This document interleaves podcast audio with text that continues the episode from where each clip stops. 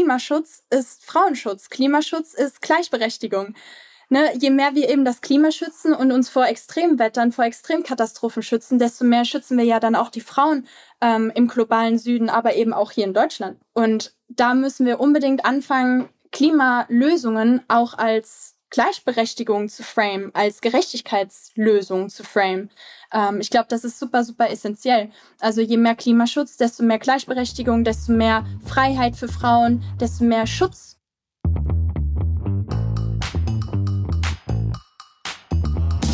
Willkommen bei 50-50 bei OMR. Wir sind Kira und Isa und sprechen in diesem Podcast mit unseren Gästinnen darüber, wie wir Gleichberechtigung und eine paritätische Geschlechterverteilung in der Arbeitswelt und darüber hinaus erreichen können.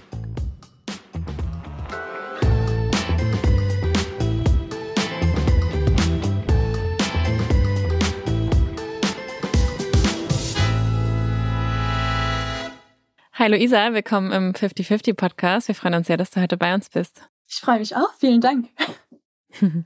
Luisa, du bist ja Klimaaktivistin, kann man so sagen. Deine Mission ist es, Dringlichkeit von Klimaschutz und Nachhaltigkeit aufzubereiten und das auf so eine ja moderne Art und Weise, würde man vielleicht sagen. Also auf Social Media, auf Bühnen. Äh, du sprichst im Podcast, wie heute mit uns und bist auch gerade mit Greenpeace in einem großen Projekt unterwegs. Da werden wir gleich auch noch ein bisschen drauf eingehen. Also mega, mega spannend und wir werden heute auch darüber sprechen, was das alles mit Ungleichheit zu tun hat, mit Geschlechtergerechtigkeit ähm, und die Themen so ein bisschen in Verbindung setzen. Aber zunächst einmal, wie geht's dir heute? Mir geht's sehr gut. Ich habe noch ein bisschen Jetlag ähm, in meinen Knochen, muss ich ganz ehrlich sagen. Ich kam jetzt vor wenigen Tagen aus der letzten Station unserer Reise ähm, zurück aus Kanada. Und ja, acht Stunden Zeitverschiebung. Ich spüre es immer noch. Ich wach teilweise um drei Uhr nachts auf und könnte Bäume auf, ausreißen. Ähm, natürlich jetzt als Klimaaktivistin nicht unbedingt ähm, zu befürworten. Aber äh, ja, ansonsten geht's mir gut soweit.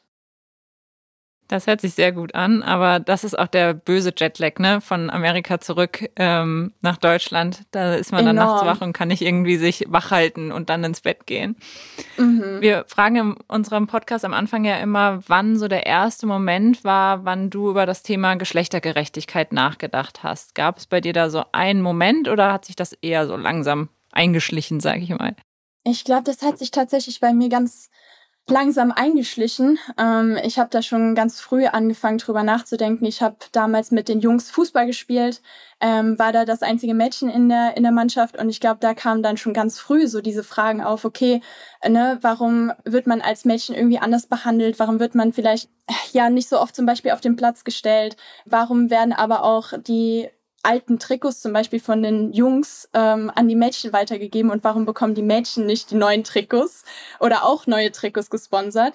Ähm, da fängt ja schon Gleichberechtigung eigentlich an und das war schon im Alter von 10, 11.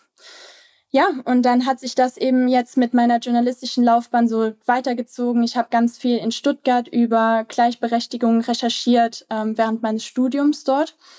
Und dann irgendwann habe ich eben gemerkt, okay, ähm, zu jeder Gerechtigkeit gehört auch irgendwie diese ökologische Ebene dazu und habe dann auch gemerkt, durch die Klimakrise werden eben auch Geschlechterungerechtigkeiten verstärkt. Mega, mega spannend. Da werden wir gleich noch ein bisschen äh, genauer drauf eingehen, natürlich. Mhm. Zunächst mal, um so ein bisschen deine Journey auch zu verstehen. Du hast eben schon von deinem Studium erzählt. Ähm, und ja, erzählt, dass du dich tagtäglich jetzt ähm, mittlerweile damit auseinandersetzt mit den Themen. Wie bist du denn dazu gekommen?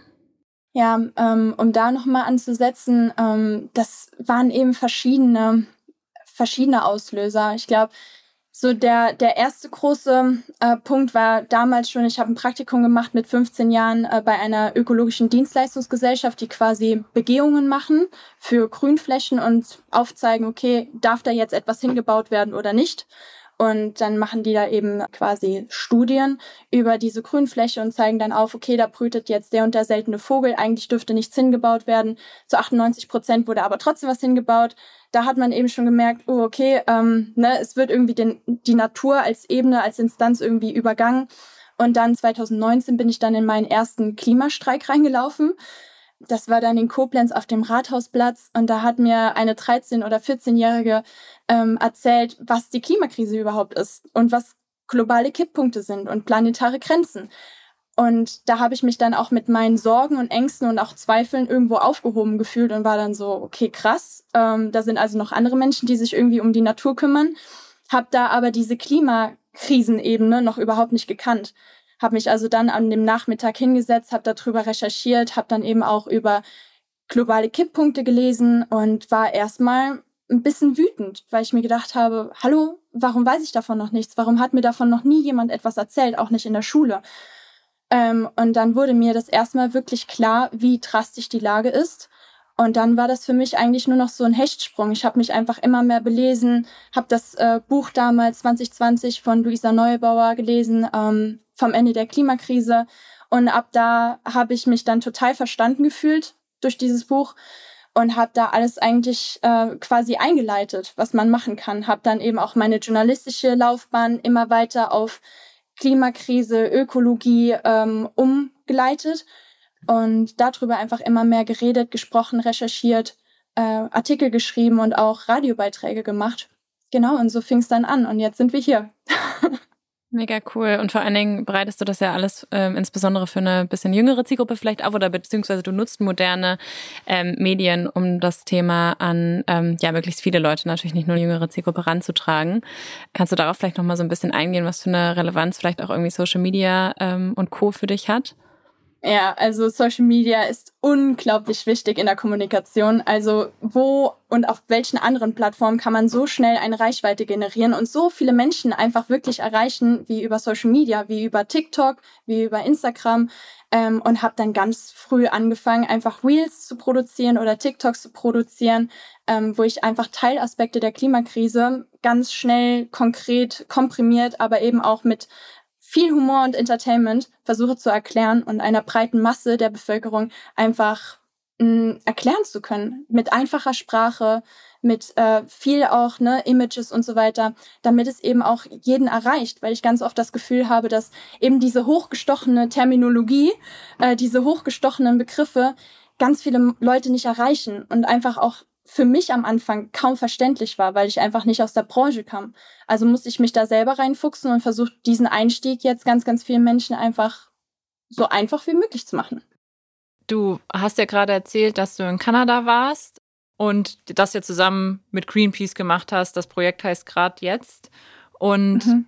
Kannst du uns da so ein bisschen mitnehmen? Du warst ja mit einem Fotografen unterwegs und ihr habt die Klimakipppunkte ähm, ja, fotografisch begleitet. Du hast ähm, was dazu erzählt. Wie war das für dich und wie war, vielleicht kannst du exemplarisch an Kanada erzählen, was hast du an diesem Ort vorgefunden und wie hast du das Ganze erlebt? Genau, also das war tatsächlich am 7.7.2022, äh, kann mich so schön an diese Schnapszahl erinnern. Äh, da habe ich den Anruf bekommen von Greenpeace und da wurde gesagt, hey Luisa, wir haben dich schon voll lange über Social Media auf den Schirm, ne? Du machst über luisaschneider.de da total tolle kleine Videos und erklärst und bist ja Journalistin und Moderatorin magst du nicht eigentlich genau die Arbeit so fortsetzen wie gehabt, nur im Rahmen eines Multimedia-Projekts mit uns zusammen, mit Greenpeace zusammen. Du würdest dann eben auf Reisen gehen mit dem Naturfotografen Markus Maute, der das jetzt auch schon seit über 30 Jahren für Greenpeace macht. Äh, er bereist eben verschiedene Orte, Regionen dieser Erde, ähm, dokumentiert sowohl die Schönheit wie die Gefahren von äh, Ökosystemen, wenn sie eben intakt sind, aber auch wenn sie zusammenbrechen und was für eine Gefahr das eben dann auch für den Menschen hat. Und das allerneueste Projekt, und da arbeiten wir eben jetzt zusammen dran, ist gerade jetzt. Das begleiten wir eben auch auf Social Media und da auch gerade jetzt. Und wir bereisen fünf Klimakipppunkte unseres Planeten ähm, und wollen dort eben auch die Gefahren darstellen, was passiert, wenn wir diese Kipppunkte überschreiten, wie ist alles miteinander verbunden, global gesehen, weltweit gesehen und wollen vor allem die Stimmen der Menschen ähm, in den Vordergrund rücken und verstärken, die jetzt schon am meisten unter den Auswirkungen der Klimakrise betroffen sind und ihre Realitäten nochmal genauer darstellen und Menschen auslegen. Und jetzt waren wir dann im September letzten Jahres in Brasilien ähm, und haben dort das Absterben des Regenwaldes dokumentiert, auch ein Kipppunkt. Ähm, dann waren wir im April dieses Jahres in Senegal und haben dort den Monsunregen dokumentiert. Ich kam jetzt gerade aus Kanada zurück, wo wir über den Permafrostboden gesprochen haben. Äh, es geht jetzt bald noch nach Grönland für das grönländische Eisschild, was gerade am Schmelzen ist, und nach Australien äh, zum Absterben der Korallenriffe. So. Und wie gesagt, es sind halt echt so verschiedene Kipppunkte. Man sagt ja auch, es sind Dominosteine, die, wenn wir einen überschritten haben, werden noch weitere fallen und es wird so eine Kaskade bilden. Und Kipppunkte sind quasi kritische Punkte in unserem Klimasystem, die, wenn wir sie einmal überschritten haben, nicht mehr rückgängig zu machen sind. Das wäre zum Beispiel einmal das Absterben des brasilianischen Regenwaldes. Wir holzen gerade so viel ab in unglaublichen Raten, dass der Regenwald ab einem gewissen Punkt äh, die Fähigkeit verliert, sich überhaupt zu regenerieren. Das bedeutet, mhm. er wird unwiderruflich zu einer Savanne. Und das können wir eben nicht rückgängig machen. Und wenn uns eben dann der brasilianische Regenwald fehlt, also dann die grüne Lunge unseres Planeten fehlt, dann wird ja auch das Weltklima weiterhin erhitzt. Dadurch schmelzen zum Beispiel dann eben Permafrostböden in Sibirien oder auch im Norden Kanadas umso schneller ab. Und auch hier, die Permafrostboden sind ein anderer ähm, Kipppunkt, denn wenn sie aufschmelzen, lassen sie auch Biomassen, die da drin eigentlich Jahrhunderte lang eingeschlossen waren, eigentlich Millionen von Jahren eingeschlossen waren, setzen sie frei und diese Biomassen geben dann auch noch mehr Emissionen ab, Methan, CO2, Treibhausgase eben. Und auch die ne, kurbeln dann eben auch die, die Erderhitzung weiter an. Und dann spricht man hier eben von sogenannter positiver Rückkopplung, dass je mehr Kipppunkte eben fallen, desto mehr werden auch nochmal ausgelöst, desto mehr Rückkopplungsschleifen haben wir. Und das ist dann so, als würde ein Dominostein angestoßen werden und weitere fallen einfach um. Ähm, genauso affektiert das, wie gesagt, dann auch das grönländische Eisschild, was dann schneller abschmilzt. Die, die Meereszirkulation könnte außer Balance geraten und generell gerät dann eigentlich dieses super ausbalancierte, natürliche System unseres Klimas komplett aus den Fugen, gerät ins Wanken. Und das betrifft eben dann auch unser, unser Leben ja, das ist verrückt, wenn du das erzählst, kriege ich irgendwie Gänsehaut und man hat das Gefühl, das ist so frustrierend, was haben wir unseren Nachkommen angetan. Was macht das denn mit dir, wenn du an diesen ganzen Orten bist und das selbst erlebst und auch siehst? Mhm. Ja, also ähm, es ist jedes Mal wieder erschütternd. Also ich könnte jetzt nicht sagen, dass man irgendwann abgehärtet ist oder so. Ähm, ich versuche aber auch jedes Mal mir nicht dieses dicke Fell, wie man so schön sagt, irgendwie anzueignen, sondern eben all diese Emotionen zuzulassen, sie an mich ranzulassen, weil ich glaube, das ist auch unsere größte Stärke eigentlich als Bewegung, dass wir eben Empathie zeigen, dass wir gemeinsam dann uns zusammenstellen gegen eben die Klimakrise und gemeinsam arbeiten. Und das ist jedes Mal aufs Neueste super, super hart, aber dennoch sehe ich, wie Menschen unter den widrigsten Umständen, unter den widrigsten Bedingungen nicht auseinanderrücken, sondern zusammenrücken. Also ich weiß nicht, wie es euch geht, aber total oft, wenn ich eben mich so über die Klimakrise belese und wie irgendwie ne alles gerade aus den Fugen gerät, da habe ich man manchmal so dieses Bild im Kopf von wegen, oh Gott, und irgendwann gibt es Kriege um Ressourcen und das letzte Tröpfchen Wasser und dann hacken wir uns gegenseitig das Bein ab, nur um zu überleben. Aber das sind eben diese Dystopien, die ja auch gegeben sind durch Filme, durch die Medienindustrie, die aber meiner Realität nicht bestätigt wurden. Also ich habe dann Menschen gesehen, die genau das gerade erfahren, wo wirklich Dürren ihr Leben total affektieren und sie wirklich um das letzte Tröpfchen Wasser eigentlich kämpfen. Aber sie rücken nicht auseinander, sondern sie kommen zusammen und sagen, Leute, wir haben ein gemeinsames Problem und wir gehen das jetzt gemeinsam an. Und dann ist diese Gemeinschaft so bedroht, aber so resilient, weil da alle zusammenhalten und alles eben geteilt wird und alles eben gemeinsam erarbeitet wird. Und ich glaube, das ist die schönste und positivste Form einer resilienten Ge Gemeinschaft, Gesellschaft und auch eine der schönsten Formen oder die Demokratie schlechthin, ne, dass wir eben diese Räume eröffnen, dass wir zusammenkommen und sagen, okay, so egal wo du herkommst, egal welches Geschlecht du angehörst, so wir teilen, wir wir kämpfen für ein gemeinsames Ziel. Ja, lass uns doch mal ein bisschen auf das Thema Ungleichheit eingehen. Und du hast ja eben auch schon die Menschen angeteasert, die betroffen sind tagtäglich ähm, von der Klimakrise jetzt schon. Und die Klimakrise verstärkt auf jeden Fall Ungleichheiten auf der Welt.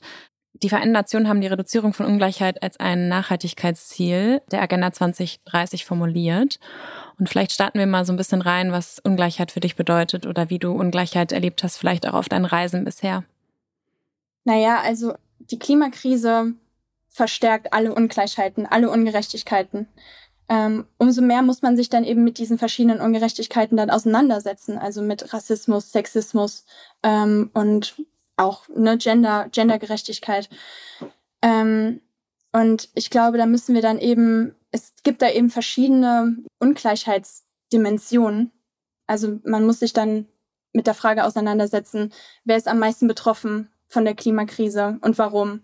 Äh, wer hat die Klimakrise am meisten verursacht und warum?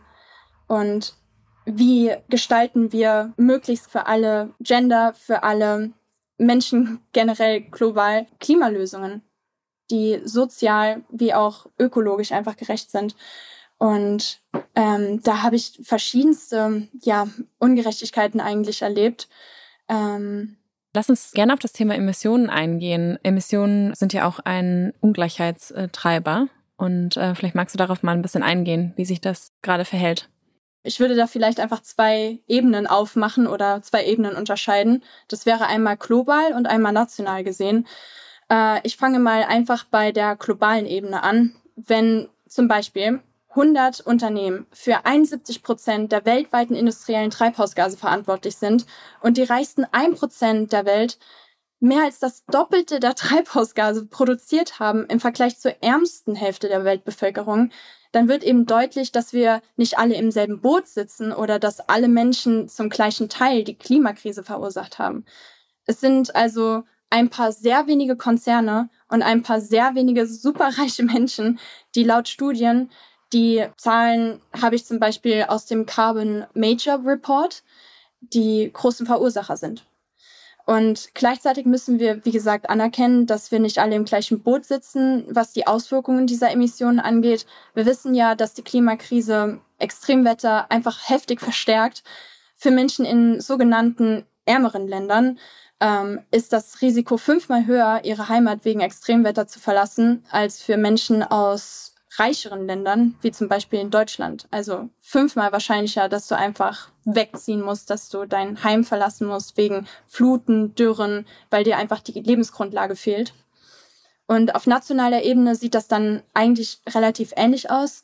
In Deutschland sind zum Beispiel Menschen, die von langanhaltenden rassistischen, geschlechterspezifischen oder ökonomischen Ungerechtigkeiten betroffen sind, unverhältnismäßig stärker von klimatischen Schäden betroffen, weil sie ohnehin bereits benachteiligt sind oder den Auswirkungen wie Verschmutzung, Fluten oder anderen Gefahren ausgesetzt sind. Und würdest du sagen, dieser Missstand kommt zustande, weil die Reichsten einfach viel mehr Mittel haben, Emissionen auszuscheiden und irgendwie stoßen, Pri Privatchats haben und so weiter? Ja, ich glaube, ich glaube, man kann das eigentlich festmachen an dem, an dem Lebensstil. Ne? Also je mehr je reicher du bist, je mehr Geld du hast, desto mehr kannst du ausgeben, desto mehr kannst du dir leisten, du kannst mehr kaufen, du fährst mehr Auto, du fliegst einfach mehr. Du kannst dir auch mal gerade einfach so ein Privatjet chartern, ne?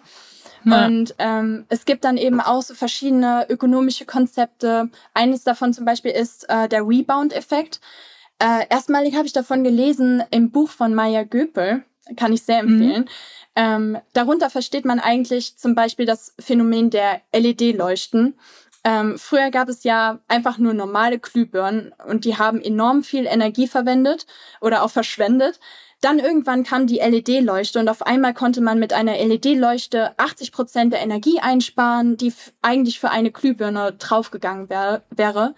Ähm, aber eigentlich sparen wir nicht ein, sondern warum einsparen, wenn man für die gleiche Energienutzung und für die gleichen Kosten, Stromkosten, direkt einfach drei bis fünf LED-Lampen hinstellen kann. Ne? Und äh, es kommt also dann nie zu einer Reduktion. Es kommt eigentlich zu, ja, trotz effizienterer Technologien kommt es zu einem gleichen oder sogar zu einem Mehrkonsum. Was ich so verrückt daran finde, dass die Reichsten ja eigentlich mhm. auch viel besser gebildet sind als die ärmeren, die ärmere Schicht, die viel weniger Emissionen ausstößt und so weiter. Und die müssten dieses Thema doch viel mehr auf dem Schirm haben. Aber sie haben, ja, ich habe hab gerade gemerkt, ich habe mir die Frage wahrscheinlich selbst äh, beantwortet, weil die Ärmeren haben ja auch nicht die Mittel, diese Emissionen auszuscheiden. Ja.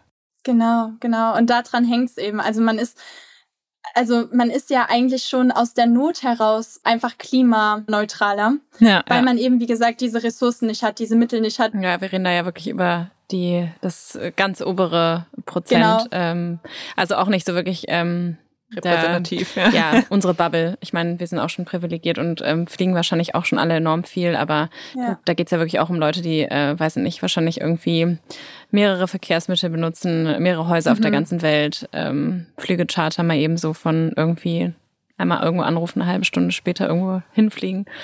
Ja, ja ehrlich, ähm, ich finde es total wichtig, dass du das auch nochmal aufgreifst, weil ich glaube, vielen Leuten ist das gar nicht so bewusst, was eigentlich dieses obere ein Prozent wirklich bedeutet. Weil total ja. viele Menschen, mit denen ich zum Beispiel jetzt in meinem Alltag spreche, die fühlen sich dann angegriffen dadurch, was ich sage, von wegen, ich würde ihnen was wegnehmen wollen. Aber wenn man sich eben mal vor Augen ruft, dass ich hier von Milliardären spreche ähm, und wie unwahrscheinlich ist, dass, dass wir als, als NormalbürgerInnen, sage ich jetzt mal, MilliardärInnen werden, dann ist es eigentlich umso wahrscheinlicher, dass wir selber zu Geflüchteten werden irgendwann, dass wir selber unsere Heimat durch Extremwetter verlieren. Ich meine, wir haben es ja auch gesehen, zum Beispiel im Ahrtal hier in Deutschland. Und ich glaube, dann sieht man da eben auch diese Diskrepanz, diese Ungleichheit. Ja, total. Du hast ja auch eben Unternehmen an den Pranger gestellt quasi und äh, wir wissen ja auch alle, dass Unternehmen auch Hauptverursacher sind der Klimakrise. Magst du darauf noch mal ein bisschen eingehen, wie es mit Unternehmen ist? Genau, also ne, ich habe gerade schon mal aufgegriffen, 100 Unternehmen sind einfach für 71 Prozent der weltweiten globalen Treibhausgasemissionen verantwortlich. Und das ist halt eine ziemlich geringe Zahl dafür, dass wir halt jetzt schon die Auswirkungen so drastisch sehen. Und ich glaube, da müssten auch Unternehmen, vor allem ne, diese 100 Unternehmen sind halt zumeist Energiekonzerne für Öl, Gas und Kohle. Und da müssen die sich in der Verantwortung sehen, da auch Solidarität zu zeigen, dort auch ihre Milliardengewinne, die ja immer noch abgeschöpft werden, eigentlich zu einem Großteil abzugeben an die Menschen, die durch ihre Treibhausgase, die durch diesen Ausstoß so ungemein gefährdet sind, die jetzt schon ihre Leben verlieren durch diese Treibhausgase, durch diese Industrien. Und das passiert eben nicht.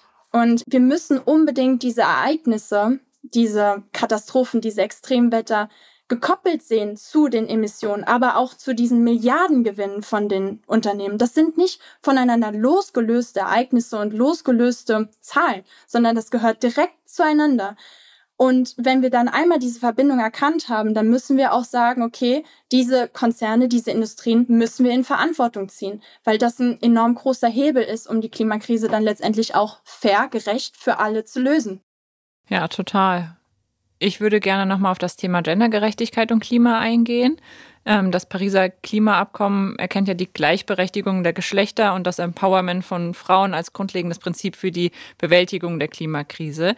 Kannst du vielleicht nochmal für uns alle erläutern, wie das zusammenhängt, diese zwei Themen? Voll, total gerne. Also die Klimakrise, wenn sie weiter voranschreitet, werden Unsicherheiten, werden Konflikte, werden Hungersnöte eigentlich immer häufiger auftreten, immer normaler in dem Sinne.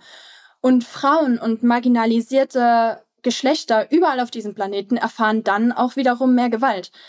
Auch hier sehen wir direkte Beispiele, zum Beispiel in Senegal. Wir waren im Süden, in Kidugu, wo die Felder immer trockener werden, wo Dürren wirklich erbarmungslos ausbreiten. Sie erfahren dort immer mehr Nahrungsarmut und Instabilität und in diesen Situationen werden dann einfach Frauen immer mehr zu einer Ware. Manche Familien sehen sich dann gezwungen, ihre Töchter zu verkaufen, andere werden zwangsverheiratet, um zu überleben und gleichzeitig sehen wir auch, dass Frauen auch diejenigen in jeweiligen kulturellen Kontexten sind, die immer weitere Strecken zum Beispiel laufen müssen, um Wasser zu, zu besorgen, um Wasser zu holen, um die Familie dann eben auch zu verpflegen. Ähm, und weil die Mittagssonne dann mittags zu heiß ist, im Zenit steht, zu heiß ist, fällt diese Arbeit dann früh morgens oder spät abends an. Dann also, wenn es dunkel ist, in der Nacht. Und auch da sind ja die Kriminalitätsraten dann wieder am höchsten und auch die äh, physischen ähm, Missbräuche äh, steigen dann eben total an in Form von zum Beispiel Vergewaltigung und so weiter und so fort. Auch bei Extremfluten haben wir das gesehen, ähm, zum Beispiel in Thailand, als da der Tsunami hereingebrochen ist. Da waren eben Frauen überproportional von betroffen, beziehungsweise die Todesraten mhm. waren da über 70 Prozent Frauen. Warum? Weil auch da Frauen im kulturellen Kontext für die Familie sorgen müssen. Sie müssen also da zusehen, dass auch die Kinder, dass die Tiere, dass eventuell auch letzte Ressourcen noch gesichert werden und mitgenommen werden aus dem Haus. Und Männer, so blöd es sich eben jetzt vielleicht für uns hier in Deutschland anhören mag, konnten dann einfach fliehen und haben alles zurückgelassen. Also wenn ich das dann halt lese, so diese Zahlen auch sehe, dann denke ich mir erstmal, hä, wie kann das denn möglich sein? Also ich meine, klar, so wir hier in Deutschland sind natürlich auch total benachteiligt als Frauen, aber dennoch erfahre ich viele Männer, die sich so unglaublich liebevoll um ihre Familien, um ihre Töchter, um ihre Söhne kümmern, um ihre Frauen kümmern und so weiter. Wenn ich dann aber diese Zahlen sehe in verschiedenen anderen Ländern und kulturellen Kontexten, dann denke ich so, boah, wie kann das sein? Wie ist das möglich, ne? Aber ähm, ja, so ist das eben. Und ich glaube, das verkennen wir dann auch manchmal einfach, wie dann wirklich ähm, diese Ungerechtigkeiten durch Extremwetter, durch die Klimakrise einfach krass verstärkt werden. Ja, ich habe auch gelesen, dass Frauen und Kinder ähm, bei einer Katastrophe mit 14 mal höherer Wahrscheinlichkeit äh, als Männer ähm, sterben tatsächlich, unter anderem mhm. äh, aus den Gründen, die du eben genannt hast, ähm, weil sie seltener schwimmen können, auf der Flucht noch auf Angehörige aufpassen ähm, und auch vielleicht äh, körperlicher und sexualisierter Gewalt ausgesetzt sind. Also total krass, wenn man sich da die Zahlen anguckt. Und ähm, was ich auch gelesen habe, ist, dass Wissen von Frauen auch ähm, gar nicht richtig genutzt wird. Also sozusagen, dass auch ähm, ja mit natürlichen Ressourcen, die irgendwie vielleicht auch schon in den einzelnen Communities da sind, ähm, auch einfach nicht wirklich umgegangen wird, beziehungsweise die Ressource außen vor gelassen wird. Ja, genau, genau. Und mhm. auch ähm, den Punkt, den du gerade aufgegriffen hast, ne, mit der Bildung. Ich meine, das ist ja auch ein Riesending. So je weniger Geld du also angenommen, ne, Dürre oder Fluten brechen über auch Felder hinein. Du hast deine Lebensgrundlage verloren. Du kannst ähm, die Kartoffeln angenommen nicht mehr verkaufen. Das bedeutet, dir fehlen die Einnahmen auch für die eigene Bildung und für die Bildung der Kinder. Und dann bist du natürlich direkt viel, viel abhängiger vom, vom Mann, von deinem Gegenüber. Ähm, und das ist eben dann auch nochmal eine andere krasse, ähm, ich sag mal, ein Teil, Teilaspekt dessen. Und da haben wir aber auch so, so tolle Projekte, zum Beispiel in Senegal, in Kidugo erlebt, wo Frauen zusammengekommen sind in ihrer Gemeinschaft, in den kleinen Örtlichkeiten und haben da zum Beispiel einen gemeinschaftlichen Garten angelegt wo sie sich alle zusammen drum sorgen, jeden Tag äh, bewässert wird äh, und damit eigentlich eine ganz große Gemeinschaft versorgen können auf Daily Basis. Ähm, und damit eben auch ihren eigenen Unterhalt finanzieren, ne? Ihr, sich dann komplett unabhängig machen vom Mann, sich äh, noch mehr Freizeit leisten können, noch mehr Bildung leisten können und andere, ähm, ich sag mal, andere Privilegien, die ihnen sonst verwehrt geblieben wären, wären sie komplett abhängig von dem Mann. Hast du denn Ideen oder auch schon auf deiner Reise gelernt, welche Maßnahmen es geben könnte, dass man diese Frauen und Kinder schützen kann vor solchen Situationen? Ja, ich glaube, auch da müssen wir dann direkt diese Verbindung ziehen. Klimaschutz ist Frauenschutz, Klimaschutz ist Gleichberechtigung. Ne, je mehr wir eben das Klima schützen und uns vor Extremwettern, vor Extremkatastrophen schützen, desto mehr schützen wir ja dann auch die Frauen ähm, im globalen Süden, aber eben auch hier in Deutschland. Und da müssen wir unbedingt anfangen, Klimalösungen auch als Gleichberechtigung zu frame, als Gerechtigkeitslösung zu frame. Ähm, ich glaube, das ist super, super essentiell. Also je mehr Klimaschutz, desto mehr Gleichberechtigung, desto mehr Freiheit für Frauen, desto mehr Schutz.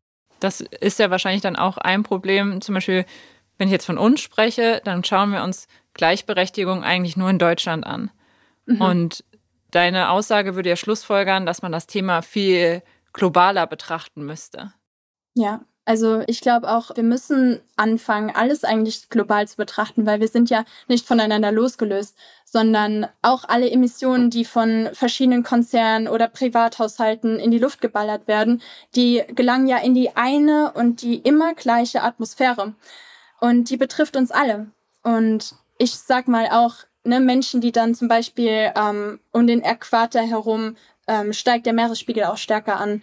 Ähm, Menschen verlieren auch da eben ihre Heimat und müssen fliehen. Und die Menschen, zum Beispiel in Senegal, gibt es enorm hohe Zahlen an jungen Menschen, vor allem, die fliehen möchten, die nach Deutschland wollen, die nach äh, Europa hoch wollen. Und dann ist es halt plötzlich auch, also so blöd es sich anhört, auch unser Problem. So, und solange wir uns nicht irgendwie connected sehen, verbunden sehen mit all unseren Sorgen und halt einfach mit, mit der Klimakrise an sich, dann können wir die Klimakrise nicht gerecht angehen. Total. Wie schaust du gerade so darauf, was aktuell schon getan wird, ähm, von der Politik vielleicht auch? Und wer deiner Meinung nach die größte Herausforderung aktuell? Was können Unternehmen tun? Was kann man individuell tun? Magst du darauf mal so ein bisschen eingehen? Ja, also Gut, dass du es Eine große Frage. Ähm, ja, ja, ja, ja. Ähm, aber ich musste jetzt direkt schmunzeln, weil erst gestern kam noch mal eine Studie raus ähm, von vom wissenschaftlichen Beirat eigentlich der Bundesregierung, die einstimmig noch mal gesagt haben und die Bundesregierung auch noch mal ermahnt haben, dass sie ihren Job nicht machen dass sie komplett am Klimaschutzgesetz, an allen Maßnahmen, an allen Bedingungen, die sie eigentlich erfüllen müssten, um das Pariser Klimaabkommen noch ansatzweise einhalten zu können, komplett vorbeirasen, also meilenweit verfehlen. Und das ist ja desaströs. Und das sind, das ist ein Skandal eigentlich, aber offensichtlich kommt man da nicht in die Pötte. Und das muss unbedingt passieren. Und ich glaube, da ist es auch in unserer aller Verantwortung, ne, diese Menschen da ähm, so ein bisschen Feuer unterm Arsch zu machen, wenn man so sagen will. Und ich glaube eben, es kommt wirklich dann darauf an, ähm, wo wir hier gerade so viel über Geld gesprochen haben, da wirklich Finanzen umzuverteilen, dass wir mehr in Klimalösungen investieren, dass wir mehr in den Klimaschutz investieren und gleichzeitig zum Beispiel sowas wie den Klimasoli einführen oder die Klimakreditkarte haben jetzt auch Wissenschaftler empfohlen tatsächlich und Forscherinnen empfohlen. Ähm, dass es zum Beispiel eine Klimakreditkarte soll, ja Grundbedürfnisse trotz Inflation und Energiekrisen und so weiter zukünftig sichern. Ähm, das wären dann so Sachen wie Heizenergie, Nahverkehr oder Lebensmittel sollen damit einfach verbilligt angeboten werden. Und ähm, ja, wenn es eine höhere Zustimmung zu Klimaschutzmaßnahmen gäbe, also ich sag mal, dann, dann würden auch die Reichen daran beteiligt werden. Deshalb fordern die WissenschaftlerInnen auch ein Klimasoli auf Höhe von ähm, Vermögen und Einkommen, also das würde dann prozentual abgerechnet werden. Ähm, zudem sollen progressive ja, Nutzungsabgaben auf besonders energieintensiven Konsum und sogenannte, Luxusemissionen, also dann reden wir hier eben von äh, geschadeten Flügen, von Privatjets und so weiter und so fort, ähm, sollen dann einfach eingeführt werden und darauf dann eben nochmal Steuern äh, erhoben werden. Ja, und das würde dann eben krasse Ungleichheiten nochmal vorbeugen. Und das würde enorm viele Menschenmassen dann nochmal mitnehmen. Und ich glaube, das wären eben zwei Tools, die jetzt erst kürzlich nochmal enorm viel Zuspruch bekommen haben, enorm viel Zulauf bekommen haben und wo WissenschaftlerInnen, ForscherInnen sich einig sind, was halt wirklich viel bringen würde. Und das wäre jetzt erstmal, ich sag mal, auf nationalem Kontext gesehen, ähm, eine der führenden Klimalösungen. Was glaubst du, ich meine, das Thema ist ja nicht mehr zu leugnen und man sieht es an allen Ecken und Enden, dass es sowas wie Klimaerwärmung gibt. Warum kommen unsere PolitikerInnen da nicht in die Pötte? Also um da vielleicht auch noch mal Maya Göpel zu, ähm, zu zitieren. Man befindet sich hier auf Fahrtabhängigkeiten. Also wir haben ja gerade, wir, unsere unsere Nation Deutschland ist auf Fossilität ausgelegt. Wir haben nur fossile Infrastrukturen und die Transformation geschieht sehr, sehr langsam. Also wenn ich von Fossilität spreche oder von fossilen Infrastrukturen, meine ich eben, wir haben noch viel zu viel Ausstoß von ähm, oder wir verbrennen noch viel zu viel Kohle. Wir bereiten gerade eine Gasinfrastruktur für die nächsten 20 Jahre vor, was halt eigentlich nicht gehen kann, sondern nach Kriegsbeginn ähm, wo eben Russland die Ukraine angegriffen hat, wollten wir uns natürlich unabhängig machen vom Gas, vom Gasimport von Russland und haben dann gesagt, okay, wir suchen uns neue Exportpartner, neue Importpartner. Und dort hat dann Olaf Scholz dann elf LNG-Gasterminals abgesegnet und möchte eben jetzt die ganze Gasinfrastruktur ausbauen, obwohl das wirklich die Gelegenheit gewesen wäre, einen sozial gerechten und ökologisch gerechten Wandel einzuleiten, um dann zum Beispiel jetzt zu sagen, okay, und jetzt alles auf erneuerbare Energien und jetzt Windkraft und jetzt Wasserkraft und Solarenergie. Aber diese Transformation hat nicht stattgefunden. Stattdessen ballert man eben Millionen, Milliarden Geldern wirklich weiterhin in fossile Infrastrukturen, in Gas, wo man eben nochmal sagen muss, ist genauso klimaschädlich wie auch Kohle. Und Studien belegen, dass wir eigentlich nur ein schwimmendes LNG-Gas-Terminal bräuchten, um unsere, um eine gerechte Transformation zu ermöglichen auf erneuerbare Energien. Aber das findet eben nicht statt, weil wir gerade uns erstmal auf dem Kohlepfad begeben hatten und jetzt hm. wieder auf einen Gaspfad begeben. Und dann, wie gesagt, ich glaube, viele Menschen denken dann so, ah ja, dann bauen wir halt diese LNG-Gas-Terminals, die kann man ja wieder abbauen und so weiter. Aber wenn die einmal gebaut sind, dann bleiben die mindestens 20 Jahre bestehen. Ansonsten wäre das eine unglaublich, ähm, ja, dann, also man würde Verluste machen mit dieser Investition. Und man wird auch Verluste machen mit dieser Investition, weil die Klimakrise heute schon teuer ist. Kein Klimaschutz ist teurer als Klimaschutz. Ja, Danke für deine Erläuterung. Ich glaube, wir könnten da noch sehr, sehr tief eintauchen, aber wir kommen tatsächlich schon zum Ende. Ähm, zum Ende unseres Podcasts fragen wir immer, was wären deine Top drei Ideen, um dem Ziel 50-50 oder mehr äh, Gleichberechtigung im Allgemeinen näher zu kommen? Meine Top drei Ideen. Naja, ich glaube, wir müssen auf jeden Fall ne, mehr Frauen in Führungspositionen hineinwählen und auch da, ähm, wie gesagt, mehr Stühle an den Tisch stellen mehr äh, Wege bereitstellen, damit eben Frauen dort auch äh, gleichberechtigtes Sagen haben, genau wie alle anderen Geschlechter auch. Also wir müssen einfach wirklich mehr Stimmen hörbar und sichtbar machen. Und gleichzeitig natürlich dann, das wäre Punkt zwei, mehr Klimaschutz. Darüber haben wir ja die ganze Zeit gesprochen. Und ich meine, wir kennen ja jetzt die Verbindung von mehr Klimaschutz zu mehr Gleichberechtigung. Und ich glaube, die dritte Instanz wäre den Klimanotstand dann wirklich als Notstand wahrzunehmen. Dass wir keine Zeit mehr haben, dass wir uns wirklich da jetzt mal auf die, auf den Weg machen müssen. Definitiv. Und ähm, dass wir uns mal ehrlich machen und zeigen, es ist möglich. Und das sagen so viele Studien, das sagt die Wissenschaft, das sagen ForscherInnen. Es ist möglich. Physisch ist es möglich, aber der politische Wille ist noch nicht da. Und den müssen wir dann einfordern. Und dafür müssen wir uns mobilisieren, dafür müssen wir auf die Straßen gehen oder auf Bühnen stellen, übers Klima reden und gemeinsam uns mal an die Hände fassen und gemeinsam dafür einstehen. Ja, wow, danke dir. Ähm, ich glaube, wir haben sehr viel gelernt. Ich finde deine Arbeit sehr bewundernswert. Ähm, wir sagen manchmal, dass es frustrierend ist, in Deutschland für Gleichberechtigung zu kämpfen. Ich glaube, deine Arbeit ist teilweise noch sehr viel frustrierender, was ich da höre. Deswegen Hut ab, dass du das so krass verfolgst und äh, dich dafür einsetzt. Ähm, danke. Ja, es hat mega Spaß gemacht. Vielen, vielen Dank. Also wirklich nochmal vielen, vielen Dank für die Einladung, dass ihr ähm, auch für diese Arbeit nochmal eine Plattform schafft. Das ist ja auch nicht selbstverständlich. Das ist super, super toll. Und ich schätze auch wirklich alle eure Podcast-Folgen. Danke, dass ihr diesen Podcast macht und danke für die Einladung. Danke dir, Luisa, und äh, ganz viel Spaß noch auf den weiteren Reisen. Danke. Wir werden es weiterhin verfolgen. Ich bin gespannt.